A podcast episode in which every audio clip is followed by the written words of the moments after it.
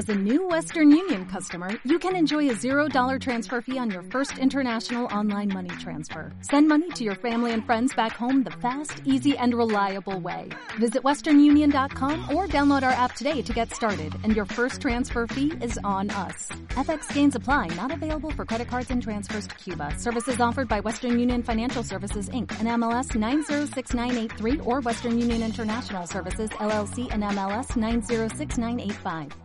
Here's that beat you've been waiting to swing to. Who's the loving daddy with the beautiful eyes? What a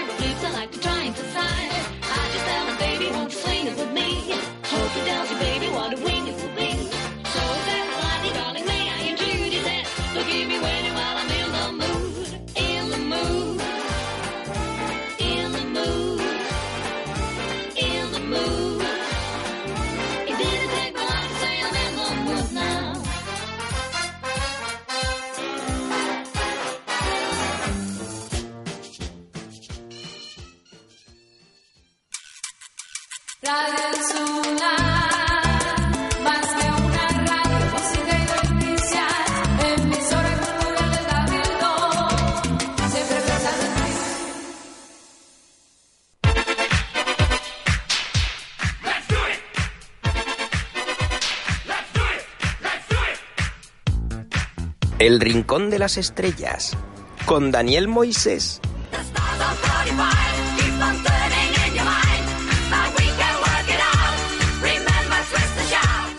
Buenos días a todos y a todas y bienvenidos y bienvenidas un viernes más aquí al Rincón de las Estrellas. Les habla Daniel Moisés como cada semana y la verdad es que un auténtico placer saludarles a todos y a todas. La semana pasada no estuvimos con todos y todas ustedes, pero bueno, hemos vuelto. Eh, Nos perdonan por una semanita de vacaciones que nunca viene mal y más en verano. Y hoy tenemos un programa muy pero que muy especial con un invitado que llevamos tiempo persiguiendo e insistiéndole para que estuviera con nosotros y la verdad que un auténtico placer. Tendremos con nosotros al actor de doblaje Pedro Tena, esa voz tan grave de, de, la- de las películas, dándole voz al castellano, a nuestro idioma. Eh, la verdad es que siendo sustituto eh, parcialmente de la gran voz que fue Constantino Romero y que sigue siendo porque perdura a través del tiempo. Y la verdad es que bueno ya hace muchísimos años ya Pedro Tena ya tiene un nombre en el mundo del doblaje y la verdad es que lo tendremos con él estaremos con él perdón sobre todo porque ayer se preestrenó la película del Rey León ese remake de Disney de la película de 1994 y él le da voz a Mufasa. Así que la verdad es que ahora en unos minutos estaremos con él y luego también tendremos un debate muy muy interesante que será sobre el tema se han acabado las ideas originales de, en Hollywood y por eso tenemos que recurrir muchas veces a cosas del pasado, a remakes, a reboot, a spin-off, como se dice ahora. Pues la verdad es que también charlaremos con eso con nuestros contertulianos y contertulianas. Y vamos a escuchar ahora mismo cómo suena la voz de Pedro Tena y mientras vamos a contactar con él ya que la entrevista es vía telefónica, así que vamos a escuchar algunos de sus trabajos más importantes en el cine. La Rosalía. No, compañero, eso es música y vamos a escuchar a Pedro Tena en este caso. Ha habido ahí un, un lapsus. Exactamente. Ha habido un lapsus con la música. Nos ha salido Rosalía, que Rosalía nos sale hasta en la sopa, ¿eh? La piel de la bestia es demasiado dura para perforarla desde fuera. Debo atravesarla desde dentro. ¿Eh? ¡Ah! No, no, Drax. Espera un momento. ¡Drax!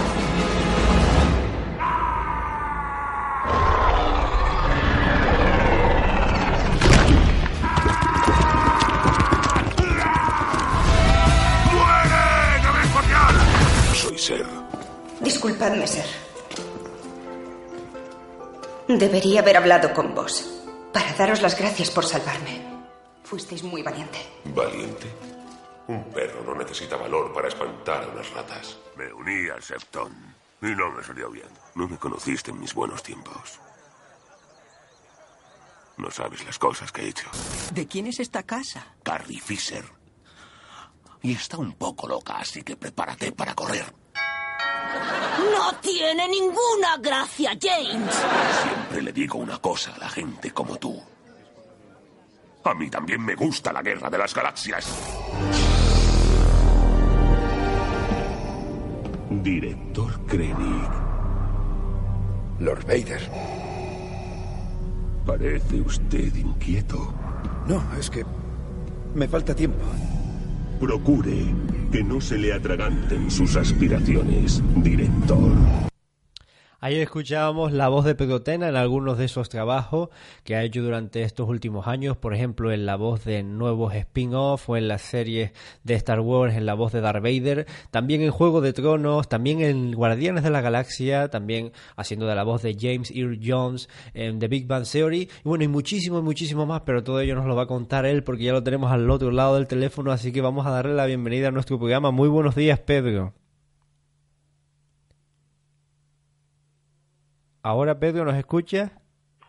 Sí, hola. Ahora, ahora, perfecto. Ahora te escuchamos perfectamente. Hola, buenos días. ¿Qué tal, Pedro? ¿Cómo estamos? Muy bien, muy bien, muy bien.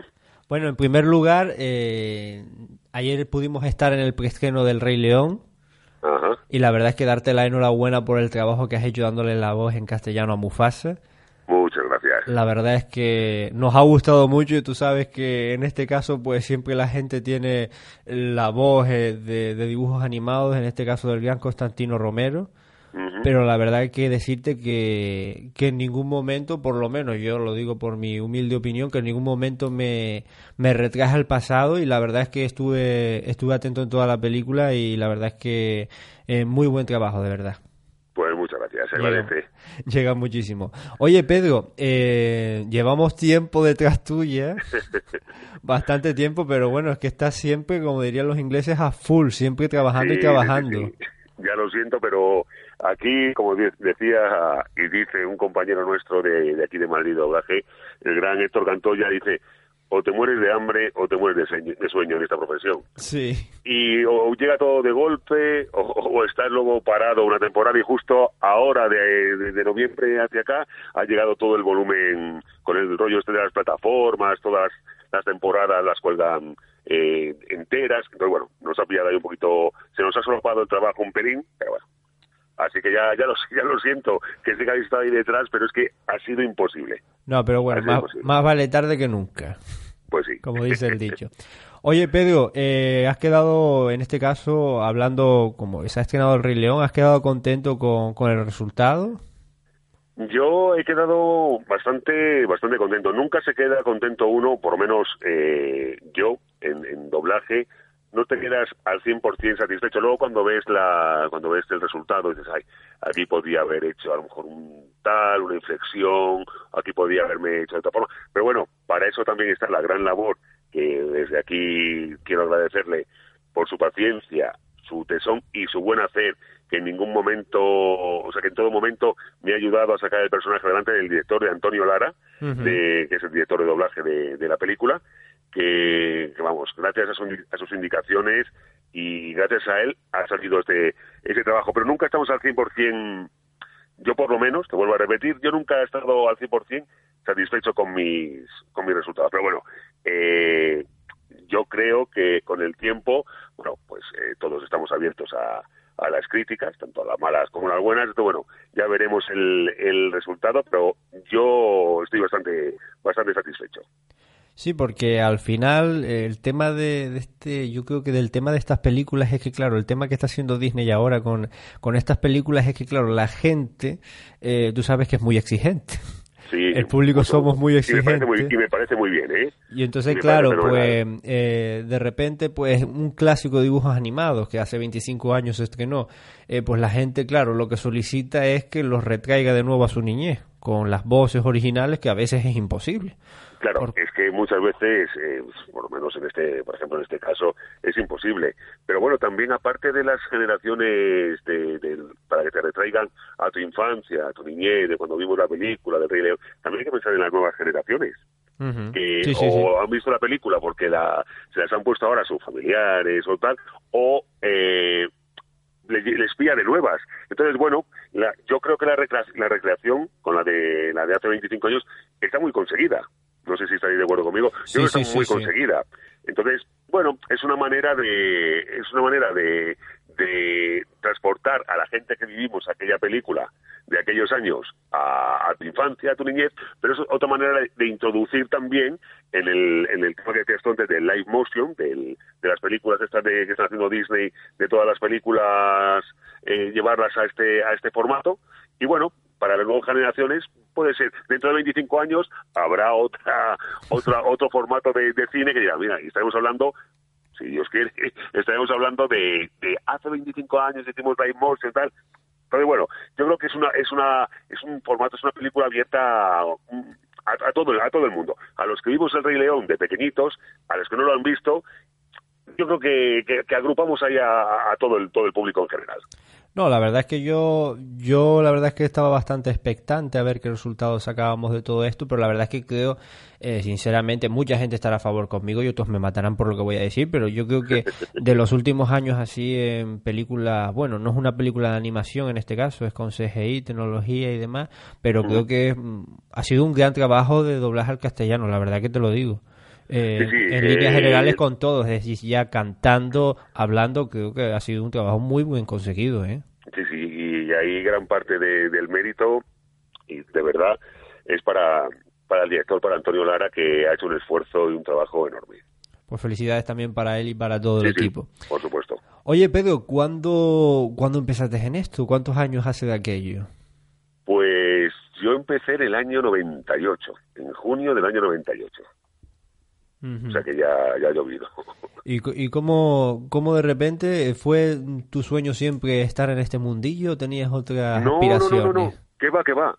Lo mío es de, es totalmente, luego se ha convertido en mi vocación y en mi manera de vivir, pero fue totalmente fortuito y de rebote. Yo no tenía pensado ser actor de doblaje para nada, ¿eh?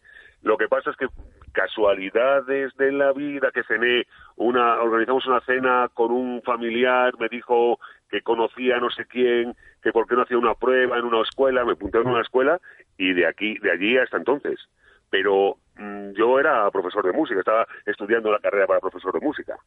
O sea que totalmente de, de rebote. Ha sido totalmente fortuito. Luego sí, es verdad que al, al, al entrar se convirtió, se convirtió en mi, en mi vocación, en mi vida, en mi profesión que a la que amo. Y después de repente eh, llegas, empiezas a hacer películas, series, hasta, hasta la actualidad. Y de todos los personajes que has hecho, ¿tendrías uno que dirías tú, este me llena de verdad hacerlo? Uf, es que son muchos, es que son muchos personajes porque cada uno me ha ofrecido algo distinto. Eh, mira, eh, en esta en esta profesión, en doblaje, una de las de los mayores alicientes es que yo voy hacia el estudio a trabajar y aunque a no ser que sea una serie o un papel fijo de una que te hayan no sabes qué vas a hacer. Yo no sé si voy a ser el, el camarero uno, si voy a ser el malo, si voy a ser el, el demonio, es que no sé qué voy a hacer. Entonces, ese es el aliciente de todos los días, que cada personaje que hacemos totalmente distinto de un día a otro, ese personaje me ofrece, ese actor original me ofrece algo de lo cual me quedo con ello.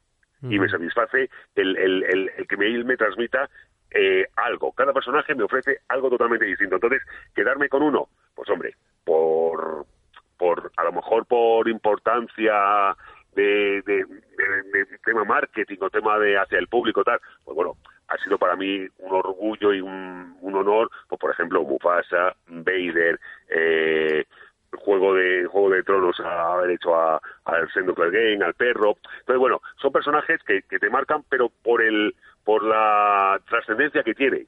Pero hay otros mil personajes que, que he hecho en películas, en series, en, en, en dibujos, en to- que me han transmitido mucho. O sea, que quedarme con uno es imposible. Me quedo, de hecho, me quedaría con todos. Bueno, pues no está mal tampoco. Oye, Pedro, y de repente también un poco, eh, hoy en día también eh, parece que con el tiempo esta profesión se ha ido valorando cada vez más, ¿no? Porque de repente desde hace muchos años eh, eso se, se les llamaba dobladores o dobladoras, que siempre Camilo García me ha dicho que ustedes no doblan nada, que No, son actores, actores de doblaje.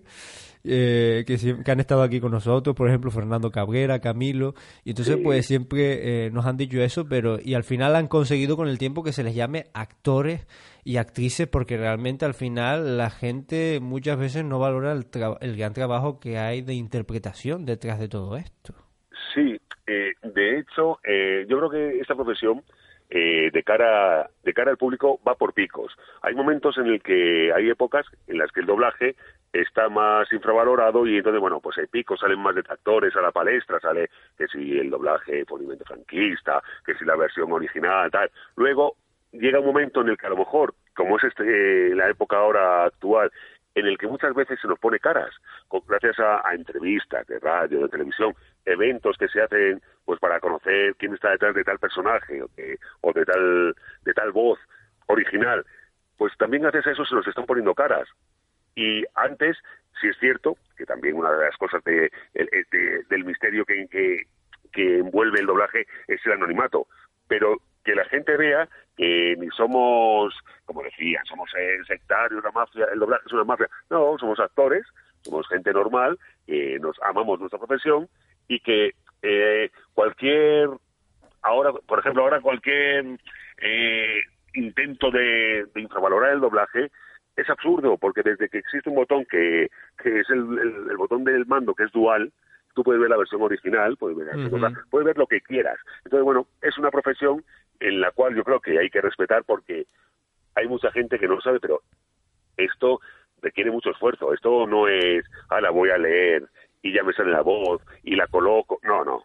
Esto, si el personaje llora, tú tienes que llorar en medio metro cuadrado que estás en el atril. Si tu personaje ríe, tienes que reír. Y si el personaje a las 8 de la mañana está dando voces, tú a las 8 de la mañana tienes que poner a dar voces.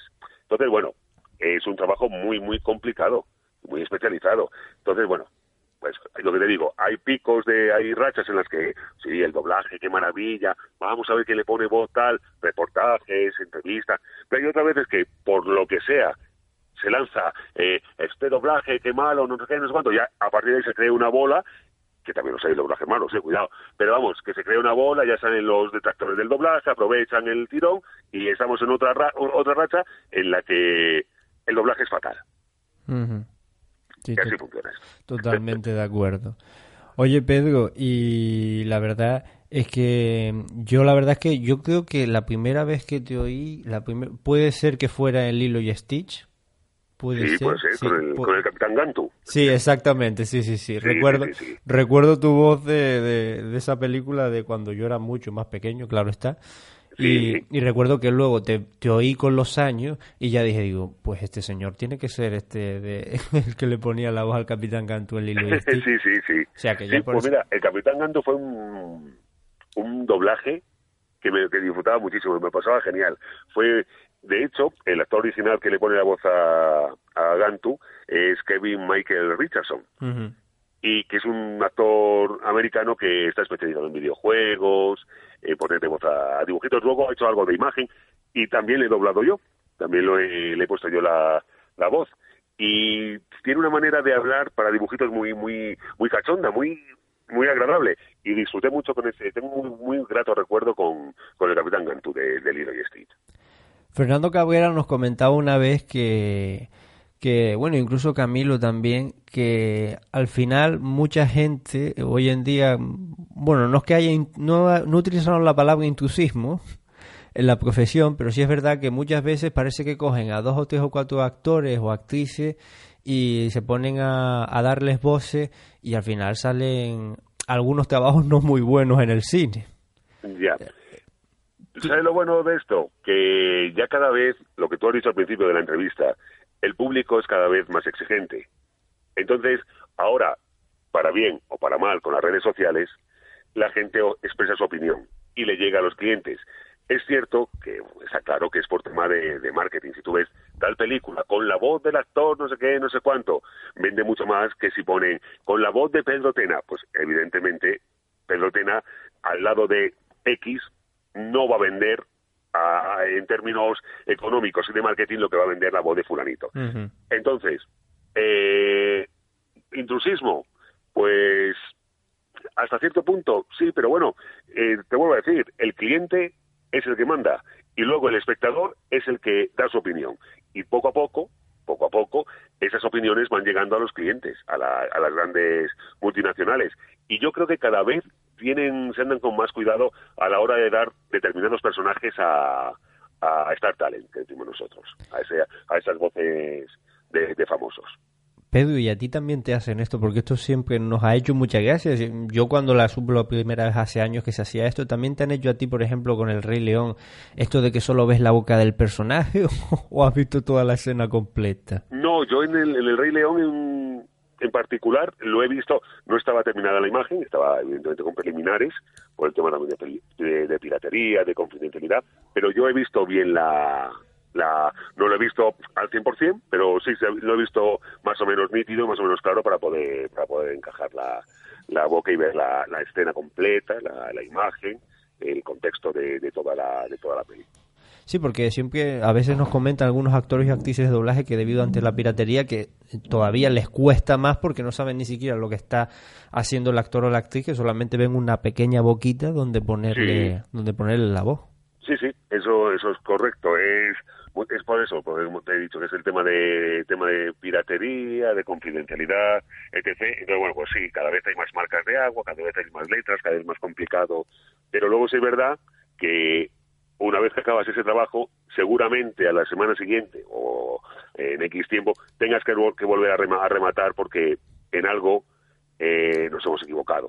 Porque tú le ves en un circulito, ves su boca o ves muchas rayas, tal, eh, pero claro, no sabes el contexto, tú no sabes a lo mejor si el que está de- el que, viene detrás alguien te va a matar o te va a coger y te va a dar un abrazo por la espalda. Entonces no es lo mismo gritar de, de- de alegría porque te abraza que de gritar porque te están torturando. Pero bueno. Pedro, Pero vamos, nos tenemos que acostumbrar a eso porque está a la orden del día. Es Sí, sí, raro totalmente. el- es, es raro el producto que se vea con, con claridad. Además, lo que he dicho también al principio, con el tema de, de que sueltan toda la, todas las temporadas, eh, toda la temporada entera para colgarla pues, a plataformas en Netflix, HBO, tal. Entonces, claro, el material te llega entero de golpe, pero te llega con preliminares. No, no son imágenes definitivas. Entonces, que es con lo que nosotros trabajamos. Y luego ya, una vez hayamos hecho todo el trabajo en preliminares, es cuando ya rematamos con, la- con la imagen definitiva. Oye, Pedro, para ir acabando, que se nos va el tiempo y en la radio siempre pasa muy rápido, más que en la televisión incluso, mm, ¿en qué proyectos te encuentras ahora? Si los puedes decir, si no, no pasa nada.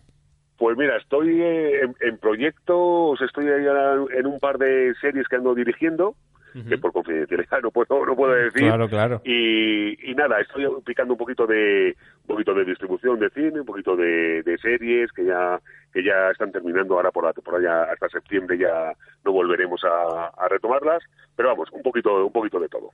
Vamos, que descansar de momento está complicado. Descansar está complicado unos días ahora en agosto, pero para coger fuerza porque septiembre se avecina también se avecina con, con, con fuerza.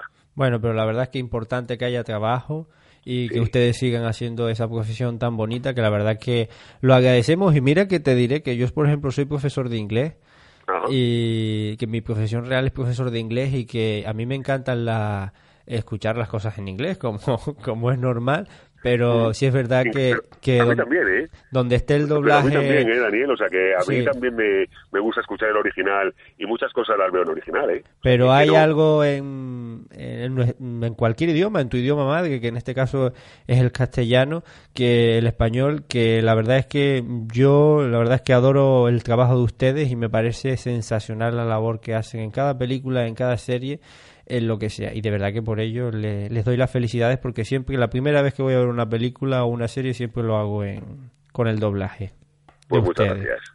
Oye, Pues Pedro, gracias. yo creo que sería conveniente que se lo hacemos a todos los invitados e invitadas del mundo del doblaje que, que te despidieras con una frase de algún personaje. Ah, te voy a meter ahí en un compromiso. Pero bueno, yo creo que dado, dado el contexto de esta semana, yo pienso que solamente te voy a pedir una palabra, eh, un verbo, y creo que va a ser, si tú quieres esto, no es obligado. Eh, creo que va a ser recuerda de Mufasa. Creo que eso, con eso se nos va a quedar ya buen sabor de boca. Pues muy bien. Pues, Pues nada. cuando tú para quieras. todos, recuerda. Muy Así bien. que ahí lo tenéis. Pues ahí teníamos a Pedro Tena. Bueno, Pedro, Pedro, eh, la verdad es que es un auténtico placer tenerte. Muchísimas gracias Aquí a tienes tu casa, aquí en Lanzarote, el Rincón de las Estrellas en Canarias. Y bueno, eh, para adelante siempre y a seguir trabajando y muchísimas gracias por, por el trabajo realizado. Muchísimas gracias a vosotros, ha sido un placer. Un abrazo. Un abrazo, un abrazo para todos. Ahí escuchábamos a Pedro Tena y seguimos en nuestro programa. Ahora, después de esta música que vamos a escuchar y luego de la publicidad, volveremos con ese debate de si han acabado las ideas originales en Hollywood. Así que nos vamos con ella, como no, con Rosalía, millonaria.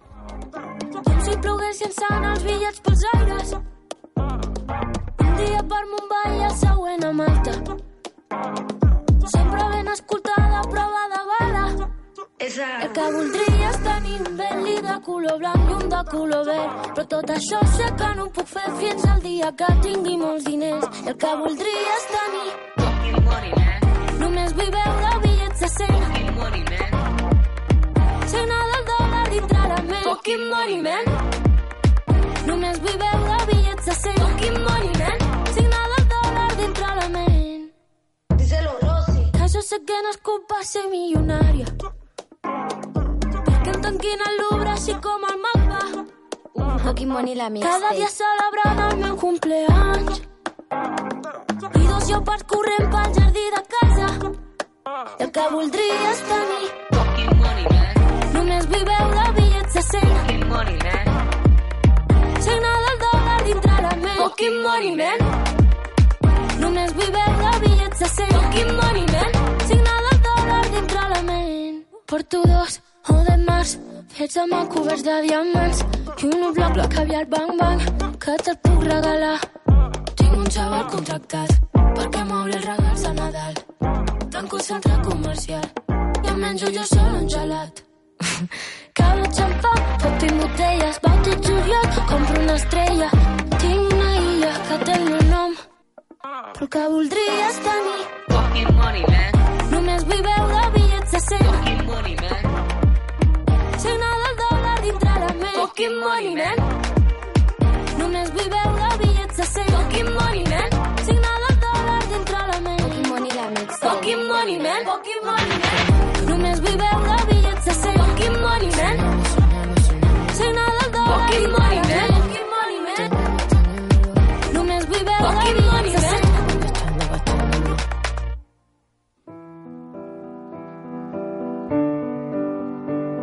Centro de Innovación Cultural El Almacén, exposición de Daniel Jordán bajo el título Murmulla todo el teatro. Del viernes 19 de julio al 21 de septiembre de 2019. En horario de 10 a 21 horas, de lunes a viernes y sábados de 10 a 14 horas. Entrada gratuita para todos los públicos. Organiza Área de Cultura del Cabildo de Lanzarote.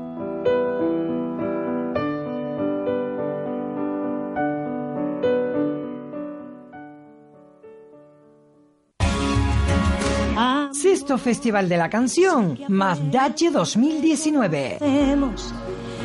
Las concejalías de Juventud y Fiestas del Ayuntamiento de Tías, conjuntamente con la Comisión de Fiesta de Mazdache, te invitan a disfrutar del sexto Festival de la Canción Mazdache 2019, que se llevará a cabo el próximo viernes 19 de julio a partir de las 9 de la noche en el Centro Sociocultural Cuatro Esquinas, donde contaremos con la actuación de la transformista Lena Evans, la transformista Yarelis Vizcaíno, el ballet de la Escuela Daniel de la Rosa y la cantante madrileña Ángela Luque, ganadora de la edición 2018. fuerte que duela.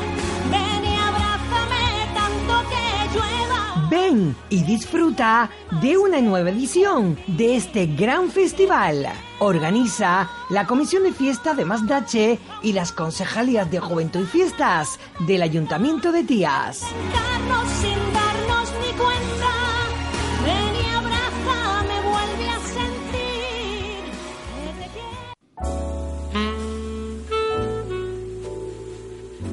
Ven a disfrutar del buen jazz. 28 Festival Canarias Jazz más Heineken. Viernes 19 de julio a las 20.30 horas en la Plaza del Almacén. Con Aseo Parker y Judith Hill. 180 minutos del mejor jazz. Para todos los públicos, entrada gratuita. Organiza Colorado Producciones y Área de Cultura del Cabildo de Lanzarote. Colabora Ayuntamiento de Arrecife.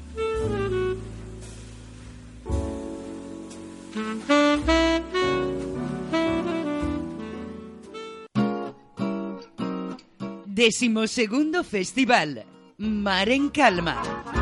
Sábado 27 de julio en Playa Honda. Humor, clown, títeres, música y manualidades. Desde las 11 horas, ludoteca y talleres infantiles. A las 12, Bolina Títeres. Presenta el Tesoro del Fantasma. A las 13 horas, Fiesta del Flotador. A las 17, Juegos y talleres. A las 18 horas, Clown Barrett presenta el espectáculo Dos payasos. A las 19, Improvisarte.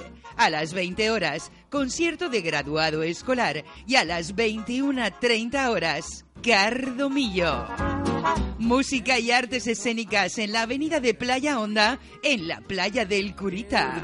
No puedes perdértelo. Decimosegundo Festival Mar en Calma, en la avenida de Playa Honda, a la altura de la playa de Juan el Curita. La playa y la avenida de Playa, indiscutibles protagonistas de una velada de ocio cultural familiar. Decimosegundo Festival Mar en Calma, Concejalía de Cultura. Ayuntamiento de San Bartolomé.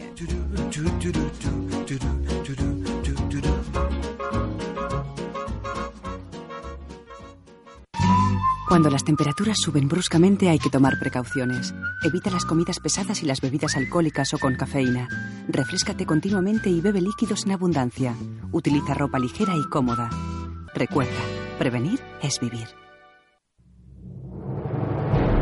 Pasan los segundos, pasan los minutos, pasan las horas, los días, las semanas, pasan los meses, los años, pero al final todo llega. Club Deportivo Tite, temporada 2019-2020. Si quieres formar parte, llámanos al 666-384-901 o envíanos un correo al cdtite.hotmail.com. Síguenos en Facebook, Tite, Tite, Tite. Club Deportivo Tite, temporada 2019-2020. Al final, todo llega. Fiestas de la Magdalena más Dache 2019, del 14 al 22 de julio. Torneos, campeonatos, concursos, actividades infantiles, exhibiciones Playba Festival de la Canción, baile, romería, función y procesión y la actuación de la cantante conejera Alexia, semifinalista de la Voz y el humorista canario Juanca son algunas de las actividades programadas. Pueden consultar toda la programación de las fiestas a través de la página web www.ayuntamientodetias.es en Facebook, Twitter o en la app. El pueblo de Mazdache recibe sus fiestas. Fiestas de la Magdalena 2019. Organiza la Comisión de Fiesta Mazdache 2019 y patrocina la Concejalía de Fiestas del Ayuntamiento de Tías.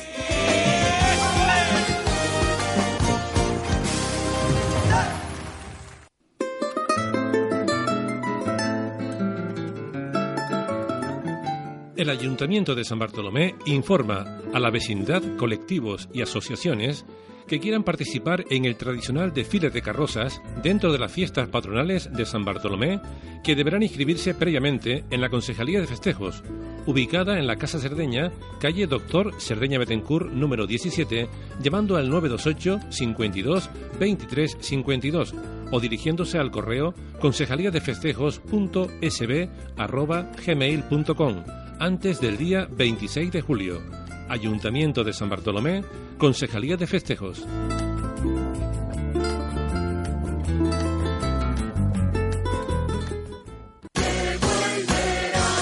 Cuarto verano activo del municipio de Tías. La Concejalía de Cultura del Ayuntamiento de Tías y la Asociación Maramar han puesto en marcha el cuarto verano activo, que se desarrollará hasta el próximo 31 de agosto, en horario de 9 y media a 2 de la tarde en los diferentes centros socioculturales del municipio. Actividades creativas, excursiones, fiesta del agua y refuerzo escolar son algunas de las actividades programadas. Esta actividad gratuita es para niños nacidos antes del 2004, es decir, para mayores de 5 años. Para más información e inscripción, pueden llamar a los números de teléfono 699-385-094. Recuerda, 699-385-094 o también al 626-797-171. 626-797-171. Este verano, vívelo y disfrútalo más activo que nunca. Organiza la Asociación Maramar y la Concejalía de Cultura del Ayuntamiento de Tías.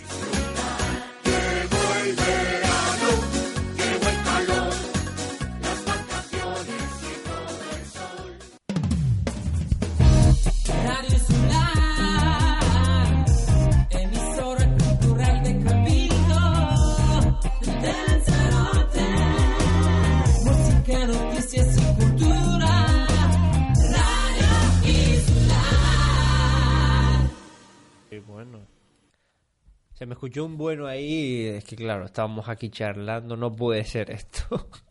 Bueno, continuamos aquí en el Rincón de las Estrellas, 12 y 7 de la mañana, después de esa maravillosa entrevista al actor de doblaje Pedro Tena, como bien les decíamos, y aprovechando la ocasión de que ayer se preestrenaba El Rey León en todo el mundo, bueno, en todo el mundo no, en Asia creo que todavía no se ha preestrenado exactamente, entonces pues la verdad es que bueno, aprovechamos la ocasión de, de esto de que se están haciendo remakes y live action y reboot y spin-off y todas estas cosas, eh, para hablar un poco de qué ha pasado en Hollywood, que parece que se tiene que recurrir al, al pasado, a la nostalgia, para crear nuevas, nuevas ideas, nuevas películas, nuevas series, que al final son un poquito eh, coger todo aquello de aquella época y volverlo a retraer a, a, nuestra época, a la actualidad. Y para ello contamos con nuestros especialistas y licenciados y graduados en cinematografía audiovisual y en el mundo del celuloide.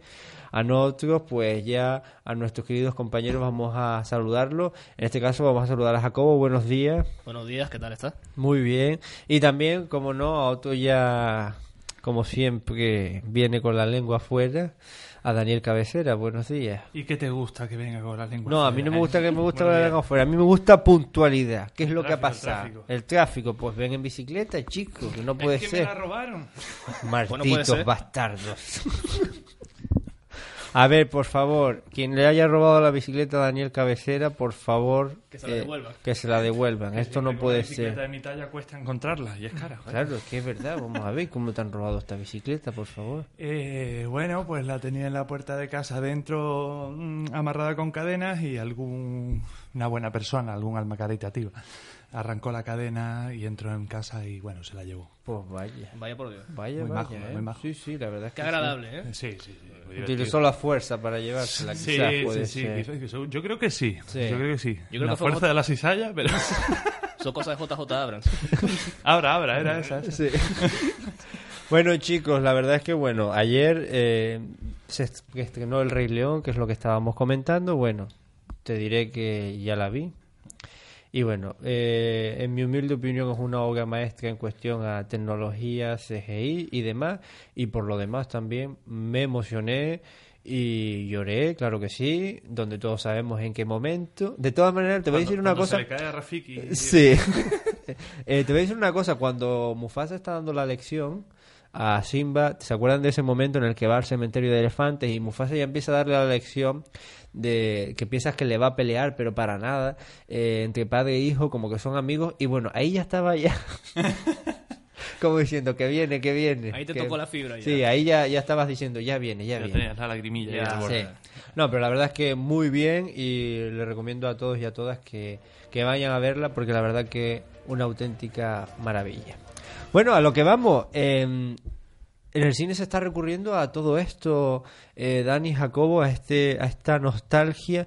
Eh, ¿Qué pasa? ¿Se han quedado sin ideas por allí, por California, o qué es lo que nos ha pasado? Venga, pues arranco yo. Yo, sabes que fui crítico con Aladdin, nada más, ¿eh? porque Sí. sé que lo has hecho tan especial, en parte por eso. Eh, sin embargo, con el libro de la selva salí súper encantado y espero salir exactamente igual con el Rey León. Eh, y bueno, como ya te adelantaba un poquito ayer, yo creo que cuando me comentabas el, el tema del programa, yo creo que sí que en Hollywood no es que se hayan quedado sin ideas, es que no tienen herramientas que funcionan, tienen fórmulas que funcionan y para qué se van a molestar en hacer algo nuevo que no que puede que no funcione, ¿no? Que al final es eh, en estas grandes compañías lo que se trata es de sacar beneficios, beneficios, beneficios.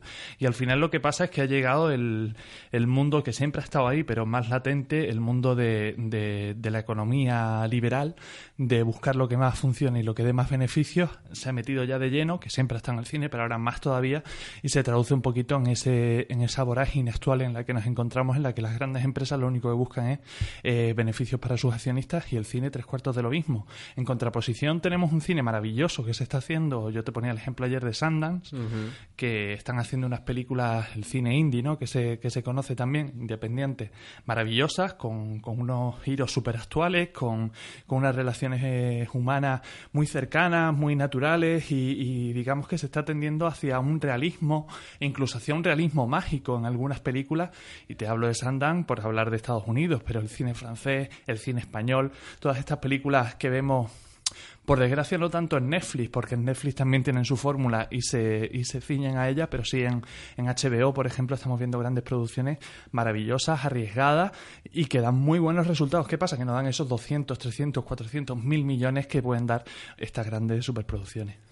Yo estoy bastante de acuerdo con mi compañero, de hecho, y bastante más con lo del cine independiente en Sundance, que Netflix últimamente compra los productos de allá Mm. y las mete en plataformas de streaming. ¿Qué pasa? Que son películas que a lo mejor no- a nosotros nos gustaría ver en el cine, pero ahora con, la te- con esta plataforma de streaming, pues ya la tenemos más a mano, que también se agradece.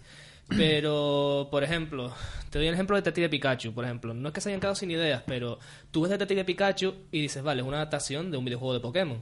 Es algo, entre comillas, novedoso, pero te genera sus 450 millones de dólares, que quieras o no, es un beneficio importante. No, no tanto, porque una película esta esperas muchísimo más, pero ya entramos en una cosa que es meterlo en un calendario con Vengadores o demás, que no te puede generar un beneficio. Pero con el Rey León, Disney lo que está haciendo es, pues bajo mi punto de vista, es traer de vuelta a la generación más veterana e iniciar a los más jóvenes, que por mi parte yo lo agradezco, porque yo, la primera película fue en el Rey León, en la sala teatro precisamente, y todavía no he visto el live action, pero yo creo que es el, eh, digamos, el mejor punto para decir live action.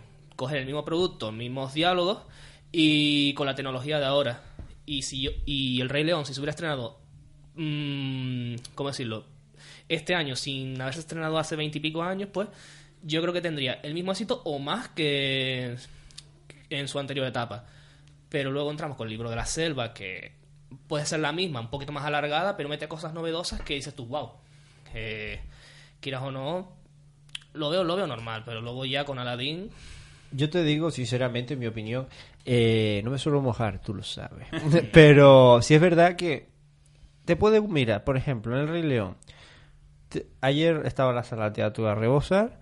Entonces, había niños, niñas, adultos, adultas, gente senior, de todo tipo. Entonces, vamos a ver. ¿Te puede gustar o no gustar la película? Está claro, porque realmente la película es la misma. Es la misma, misma. Todo, Pero- todo es igual.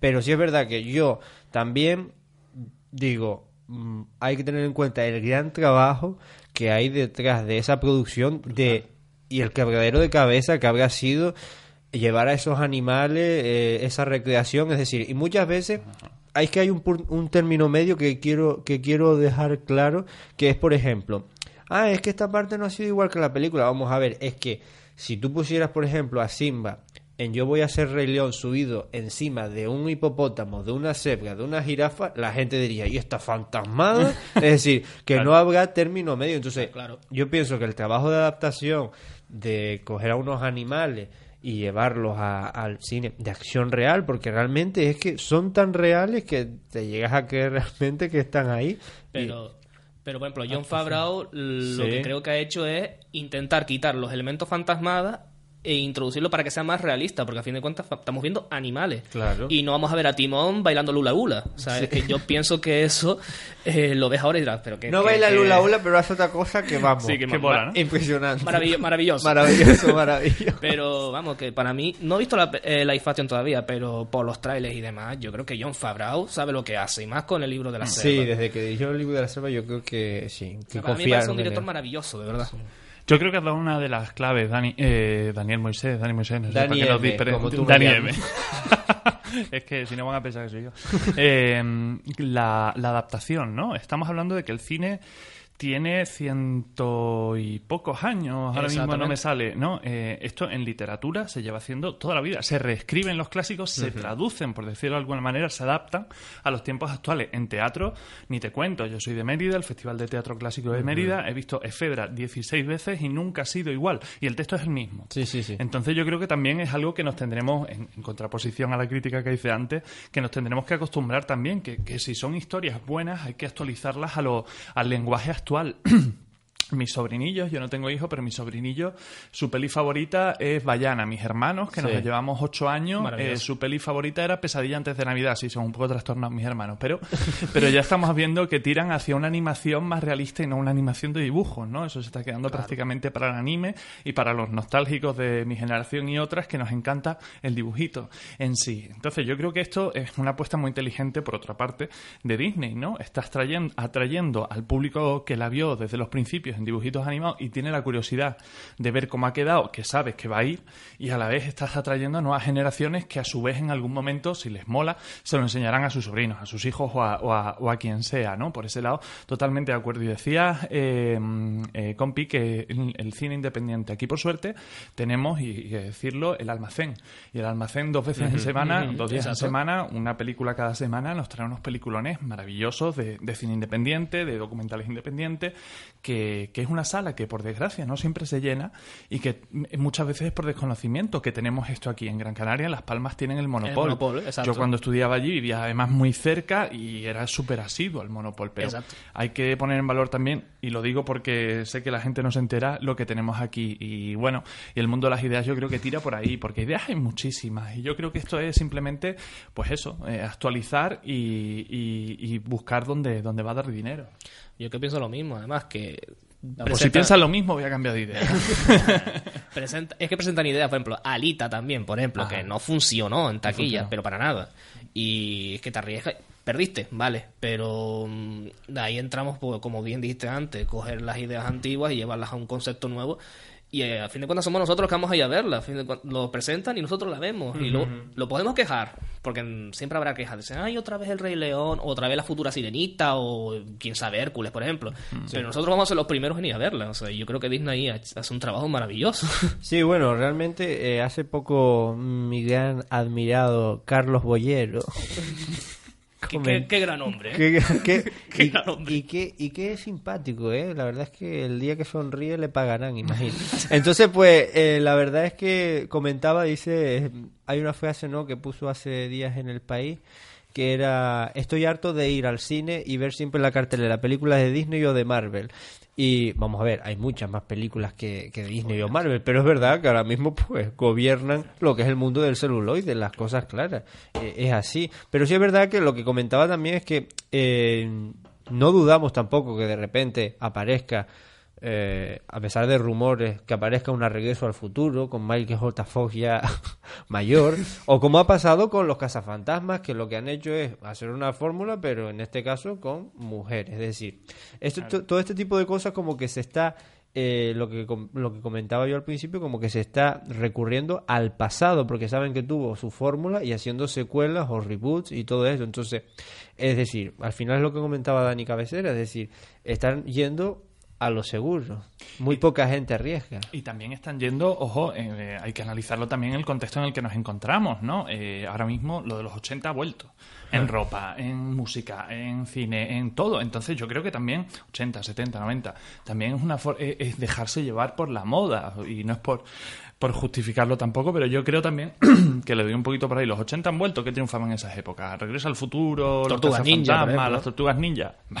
Mándale, vamos a rehacerlas, que ahora con el CGI, con esos equipos maravillosos que hay de CGI y esa y, y yo creo que lo que todos estos experimentos, como fue en su momento, ay carajo, se me olvida la peli esta de Celta, ¿no? De Disney, de la niña del pelo pelirrojo. Ah, eh, Brave. Brave, como Maravilla. fue Brave, que solo para bastante- el pelo de Brave. Bastante infravalorada por mi parte. a mí me encanta. Y ya solo con el pelo de Brave, del pelo de Brave Sí. sacaron un, tuvieron que hacer un ordenador, un programa. O sea, estamos viendo que son pequeños avances No, que y, después solo- vamos a... y los paisajes de Escocia, que quieras o no, Pixar, Escocesa, no. Pixar que mandaron equipos a Escocia a fotografiar y demás, y que lo veis, joder, macho, qué, qué pasada, ¿cómo lo, cómo lo harán? Brutal, es brutal, sí, sí, sí, totalmente. Y bueno, aquí tenemos también Animayo que nos viene a visitar una vez al año y, y ahí puedes, puedes entender un pizquito más de cómo es ese mundo y el trabajo que hay detrás y la de gente que se, que se dedica a ello y todo lo que se hace, ¿no? Que cada piedra está dibujada y diseñada específicamente. Y además que no se le valora lo suficiente. Efectivamente. Y más con el CGI, por ejemplo, que entraste en ese tema, eh, ves el CGI de, la propia Alita y Mm. es Sí, que sí, sí, eh, te- es maravilloso, o sea, que te, te crees Alita, o- ves un robot, pero te la crees como persona por los gestos faciales. Y yo cuando la vi, de hecho, digo, ¿podrán mejorar más el CGI más de lo que ya han, hecho? Porque cualquiera piensa, eh, eh, ya esto ya es inmejorable. Yo creo que sí, pero nos interesa que mejore. O sea, podría llegar a, que, a que este programa estuviera hecho por CGI y, y no notaríamos la diferencia si lo viéramos Claro. en vídeo. Pero realmente, ¿qué sentido tiene? no Yo creo que ahí es donde, donde vamos a acabar jugando, ¿no? Yo creo que al final también es importante recalcar lo del tema de, de los haters, ¿no?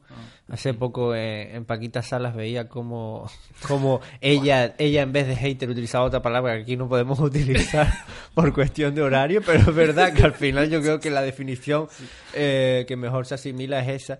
Pero al final el hater o el destroyer, en términos anglosajones, yo pienso que al final... eh, creo que son personas desconsideradas. Mira, yo te voy a decir, yo puedo ir al cine y a mí me puede gustar una película más o menos. O decir, ah, mira, pues, pues no me ha gustado el tite que han ido por aquí. Voy a poner como ejemplo, como siempre, la gran copa de, de los haters que es Star Wars, ¿no? Durante los últimos años. Entonces, la película fue por aquí, fue por allá. Pues me gustó más, me gustó menos, sí, pero también a veces pienso que hay un poco de no sé, pues digo, pues también valoro el trabajo que han hecho, que hay ahí detrás, la tecnología, el trabajo, los, los avances, y de todas esas personas que todo el mundo nos levantamos, excepto en las películas de Marvel, todas esas personas que salen en todas esas letras, toda esa gente ha estado trabajando para hacer una película de una hora y media o dos horas que O tres mira, horas. o tres horas, Con sí. su ilusión, Eh, exacta-. ¿sabes? Entonces, también a veces, también digo yo, mm, ¿qué pensaríamos nosotros si ahora entrara alguien por la puerta y nos dijera, pues este debate es una mierda?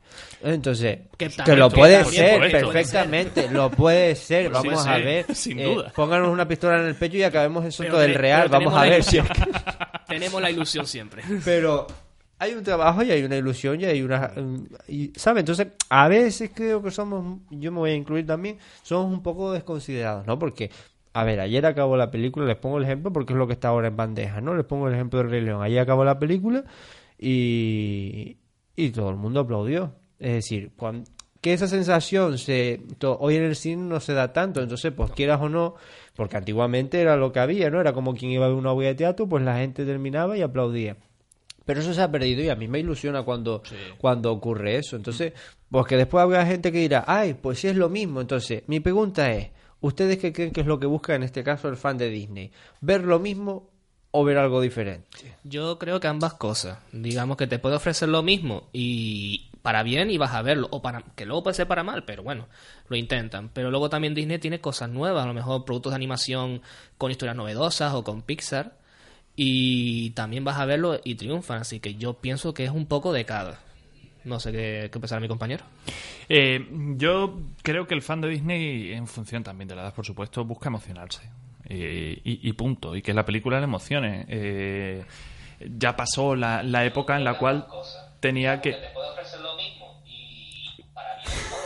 eh, ya, ya pasó la época en la que en la animación tenía que demostrar que no eran solo dibujitos, sino que podía haber un guion muy potente detrás. Esa época ya la venció Disney, el Exacto. propio Walter Disney en su, en su época con sus primeras películas. Entonces estamos Y, el- en y en los momento- 80 no lo, no, en los 80 no, ¿cuándo fue? Bueno, en la época de Taroña y el Cadero Mágico que intentaron con cositas así en plan un poquito oscuras y no, Claro. no lo lograron, pe- Pero otras volver otra vez, hicieron volver otra vez a los, a los happy ending, a historias para todos, que quieras o no, tiene siempre un poquito para que el adulto se emocione. Y, y un claro ejemplo, esta última es con Toy Story 4, que piensa, bueno, ¿cómo acabó la 3? Em, ese toque emocional, pero luego ves la 4 y te... Y, Y no sin la he hacer- visto, así que, bueno, sin lo que hacer- sin- dices- no, Ah, sin, a- sin hacer spoiler. Bueno, los 15 últimos minutos ha sido un... Vaya, Claro. otra vez me lo has vuelto a hacer. Em, Sí. Que para bien o para mal siempre te va a lograr emocionar y eso creo que es lo, lo bonito del cine que Mm. con sus cosas malas y con sus cosas buenas que te emocione siempre es de agradecer Cualquier arte te tiene que emocionar y Disney Sí. yo creo que los, los que somos mm, aficionados a Disney, ahora, yo ya la animación de ese estilo, no- buscamos emoción y algún mensaje. Y todas las películas de Disney Sí. tienen un mensaje y generalmente Siempre. muy acorde a los tiempos. Sí, normalmente nos afectan más a los, a los adultos que a los niños y a las niñas. Los niños y las niñas lo suelen... lo que- Sí, los van pillando con los años. Exactamente. Pero realmente hay mensajes que a veces un niño o una niña tendría que tener un ser muy superdotado y una inteligencia intelectual muy grande eh, para a veces pillar algún mensaje, es decir, se puede emocionar porque Ah. un niño seguramente que cuando muere Mufasa eso le tiene que llegar a la patatona igual que nos llegó a todos, sean La niños de De- O la mamá de Bambi es mítico ya. más traumatizante, ¿no? Por cierto, eh, Mari Reyes nos saluda a través de, del streaming, dice un beso muy fuerte a todos, pues bueno, pues eso. Pues un abrazo, Mari, que te nos fugaste. Un abrazo para Mari y, y a ver cómo compartimos el beso, porque no sé. No, bueno, para ustedes todos, Bueno, yo bueno, no bueno, quiero saber nada de esa persona. Eh, Hakuna Matata. que, oye, hablando de todo esto, eh, yo sé que tú, sí, Jacobo en este caso, eh, Daniel Cabecera, ¿ha visto usted el tráiler de Mulan? No. Vale.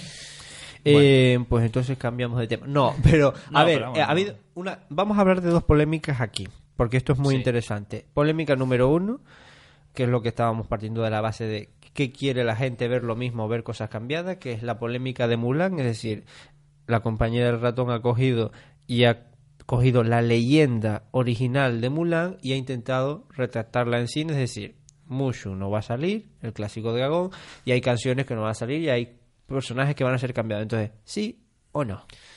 Yo creo que sí, más que nada porque por el tráiler en sí me recuerda al cine de Sanji Mou y en plan de la, de la estética, de la puesta en escena, yo creo que me parece bastante interesante y es un hecho a alabar y, e ir a verla.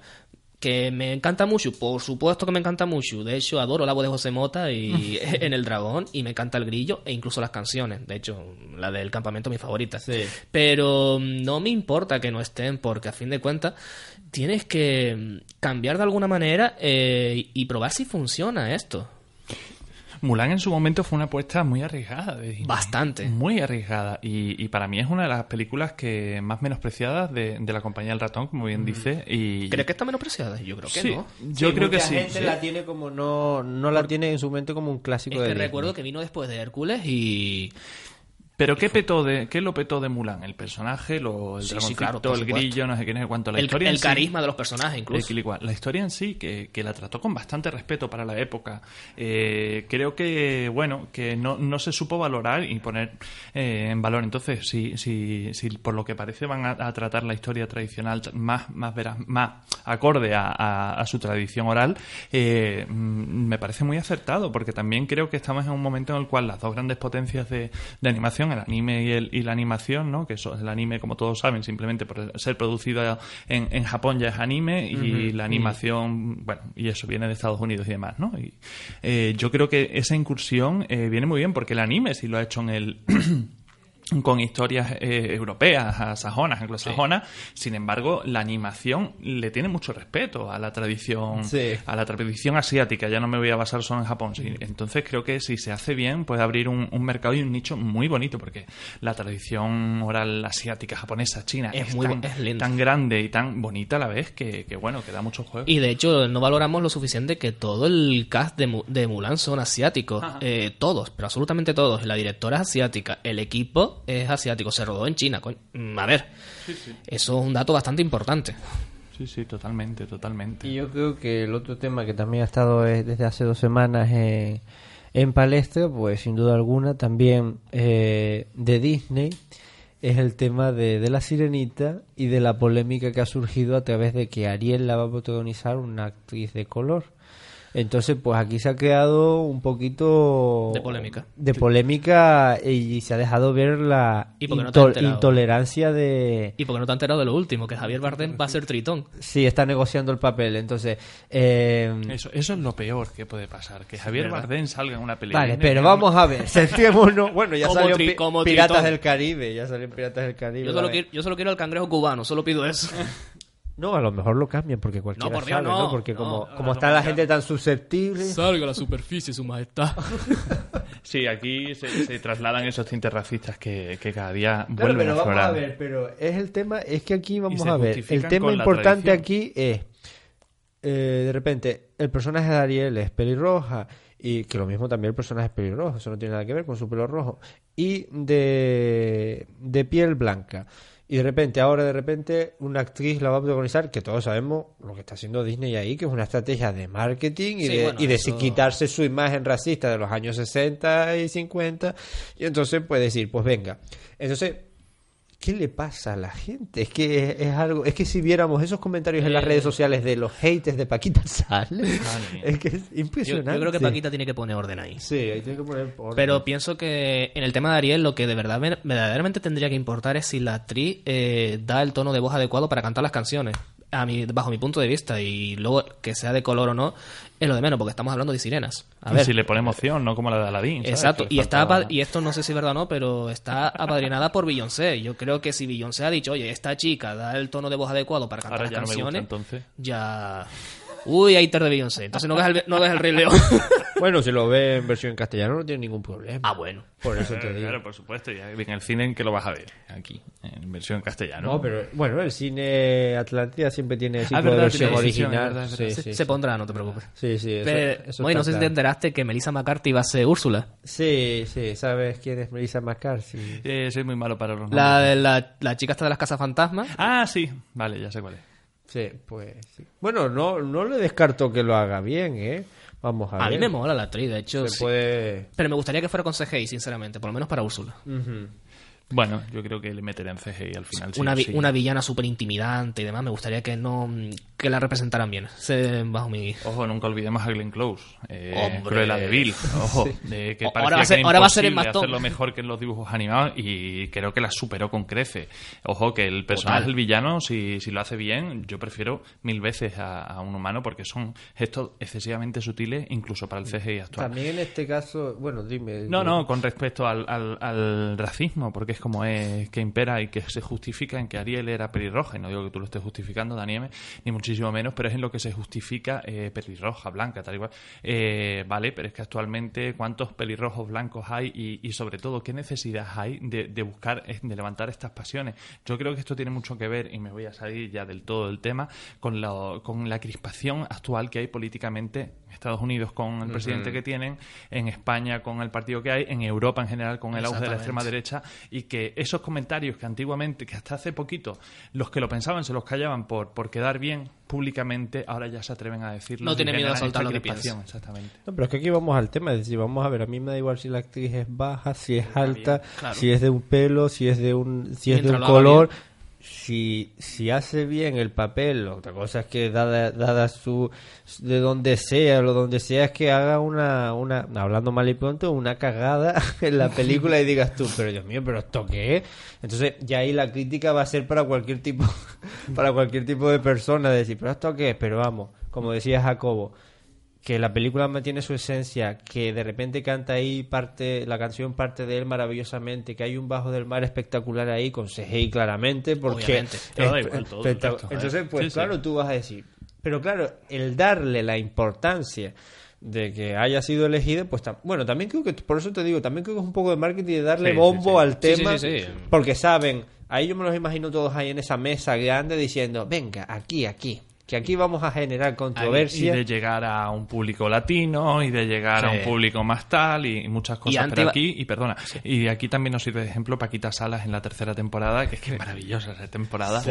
Con La el de ejemplo todas. de las actriz trans. O sea, Sí, es- exacto, Nos sirve también, y no voy a decir nada más Un de, gran de la serie que la vean. sí, sí, sí. No, que lo que iba a decir es que antes se, pro- se propuso a Zendaya como Ariel. O sea, iba a entrar. La, polémica también iba a seguir ahí, sea Zendaya, sea esta muchacha ahora o como si fuera otra actriz de color. O sea, siempre va a haber polémica. Eso es algo que no se va a poder evitar. Pues sí. Bueno, y respecto a los villanos, decir que Scar está maravilloso, eh, con un papel psicológico mucho más afectado, es decir, que parece que está más, más, más loco, y entonces, pues quieras o no, y en esa canción Preparados, Be Prepared en inglés, pues la verdad es que está como más, más dictador, todavía si cabe más aún de esa escena en la película de dibujos animados. Qué bueno, iré a verla, Eh, iré a verla por, el, por el, lo bien que me la estás describiendo. Sí, bueno, pero no la Ya vayas, ver. pero si puedes dejar Sin pasar dos o tres días, mejor, porque... Sí, sí, uf, sí. Ah, sí, yo Complicado, ¿eh? Complicado porque cuando hay mucha gente, complica. Iré el miércoles de la semana que viene, no de la siguiente. que ya habrá Más o menos, sí. No, pero quiero verla en inglés porque por lo visto Chihuete Legend 4 pone la voz a Scar y el, el soundtrack en inglés lo hace maravilloso. Sí, yo la pero escuché, maravilloso. sí, la verdad es que sí. Incluso hasta Seth Rogen y Billy Eichner, que son dos humoristas para Timón y Pumba, me parece mm, genial Sí. ese, ese dúo. Y te digo que Timón y Pumba, bueno, en castellano, en cualquier idioma, pues están sensacionales. Eh, ha incluido nuevos chistes de la película original y la verdad es que están... Los Roba Show. Está- sí, sí, están muy, muy, pero que muy bien. Y por cierto, la batalla final es épica. No tengo nada más que decir. Eh, Daniel Cabecera, muchísimas gracias por estar como siempre. Muchas gracias a usted. Jacobo, querido compañero, también, muchísimas Muchas gracias. Espero verles pronto. Y bueno, eh, no nos podíamos ir de otra manera que con esta canción eh, creada, escrita y compuesta por Elton John en su versión en inglés en aquella época, en el año 94, Can You Feel the Love Tonight, coincidiendo con el estreno del Rey León. Sean felices, nos vemos la próxima semana.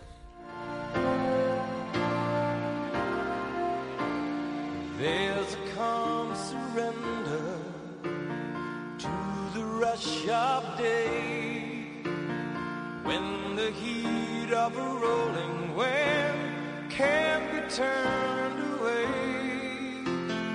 An enchanted moment, and it sees me through.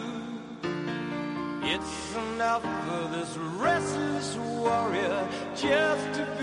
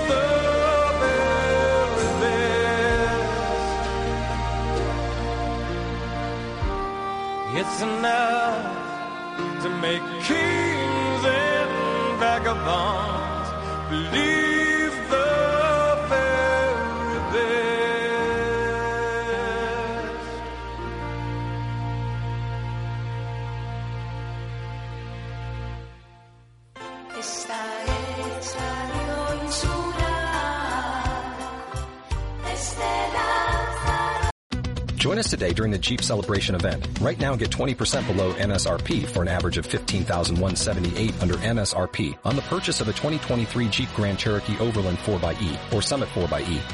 Not compatible with lease offers or with any other consumer incentive offers. 15,178 average based on 20% below average MSRP from all 2023 Grand Cherokee Overland 4xE and Summit 4xE models in dealer stock. Residency restrictions apply. Take retail delivery from dealer stock by 4-1. Jeep is a registered trademark.